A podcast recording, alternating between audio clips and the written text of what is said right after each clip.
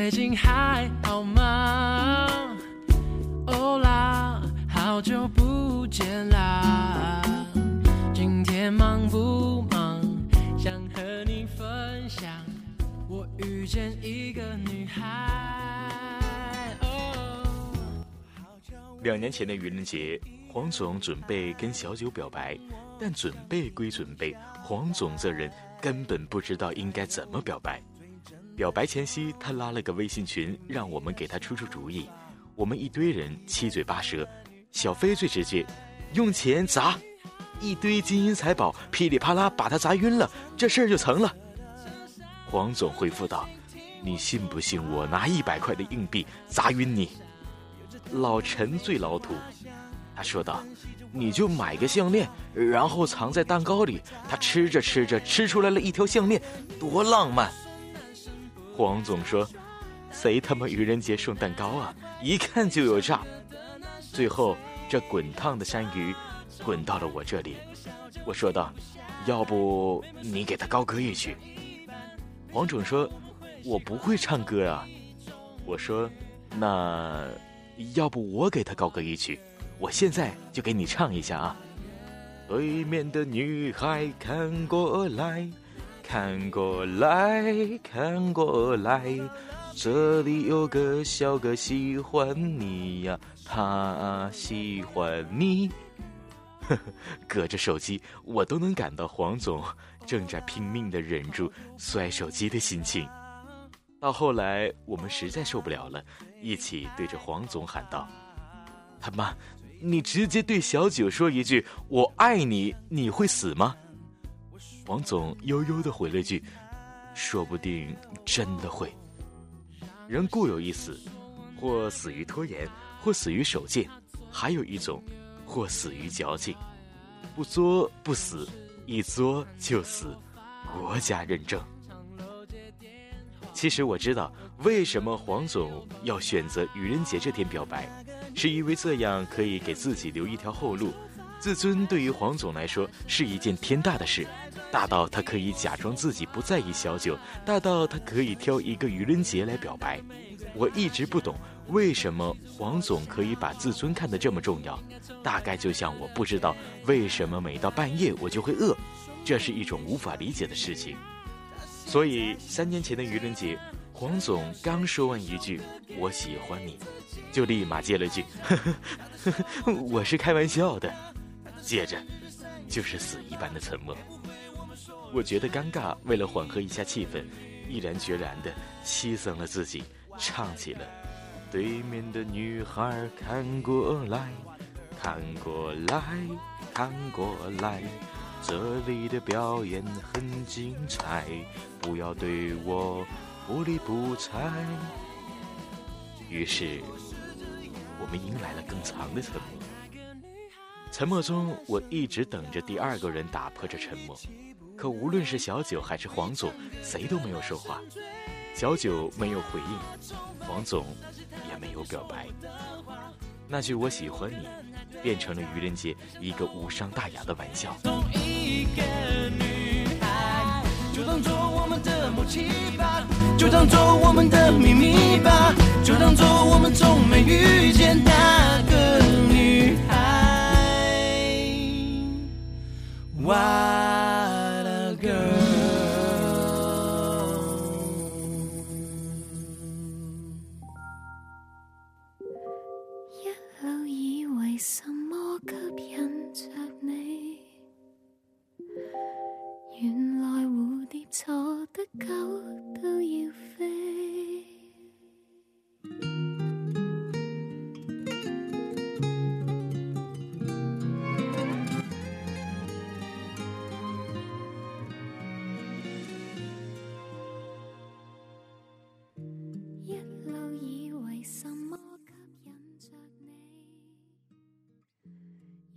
应了那句我曾经节目当中说过的：“说假话时装洒脱，说真话时装随意。”小九不在我们这久待，很快他就飞回了广州。或许这也是黄总潜意识里觉得他和小九不可能在一起的理由，因为小九之前的朋友圈里写着：“我不再相信异地恋了，爱情能超越时间，能打败距离，都是假的。一年以后的愚人节前夕，黄总说自己过两天一定要飞去广州对小九表白。黄总说，一年多了，我都没有忘记小九，我必须告诉他我的心意。我说，黄总，你还准备愚人节表白吗？黄总说，不，我想要在今天就表白。我看了一眼手机，三月二十九号。我问：“今天是什么好日子啊？”我总说：“今天不是什么特殊的日子，但从今往后，它就是了。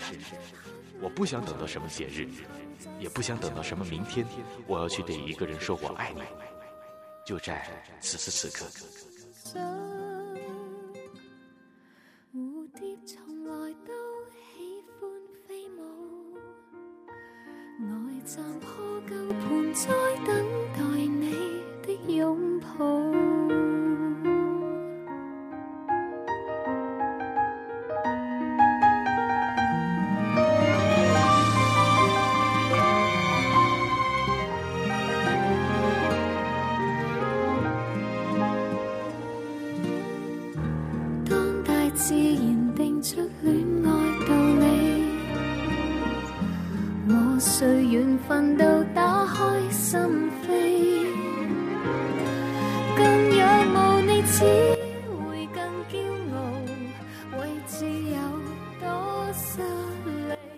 今天愚人节，突然想起了这个故事，不知道多少人借着愚人节去表白，但其实对一个人说我喜欢你，从来不需要等到一个什么特殊的日子。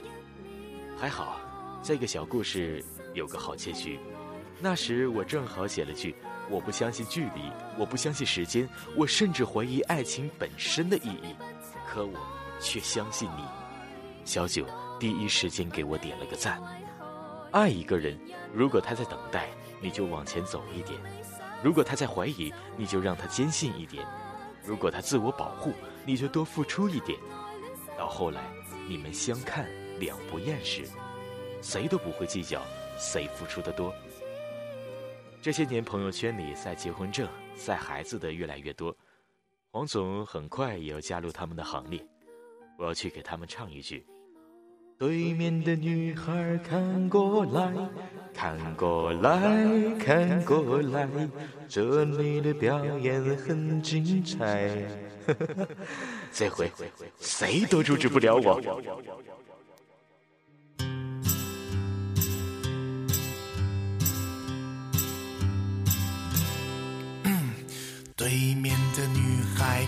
过来。看过来看过来，这里的表演很精彩，请不要假装不理不睬。对面的女孩看过来看过来看过来，不要被我的样子吓坏，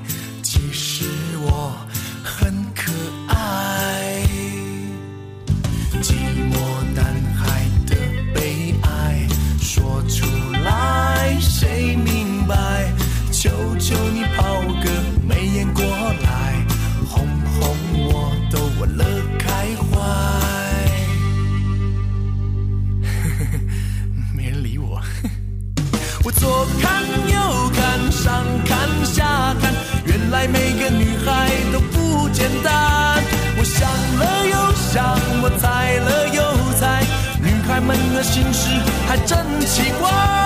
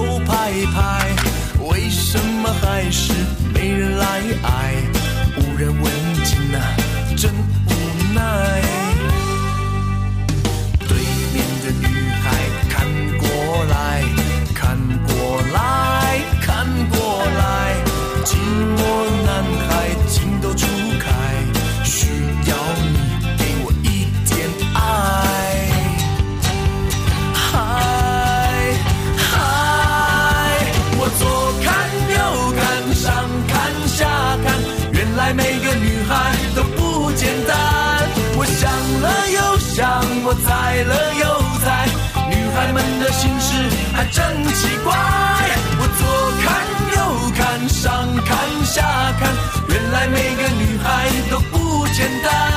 我想了又想，我猜了又猜，女孩们的心事还真奇怪，爱真奇怪，来来来来来来来来来来来来来来哦嘿哦，来来来来来来。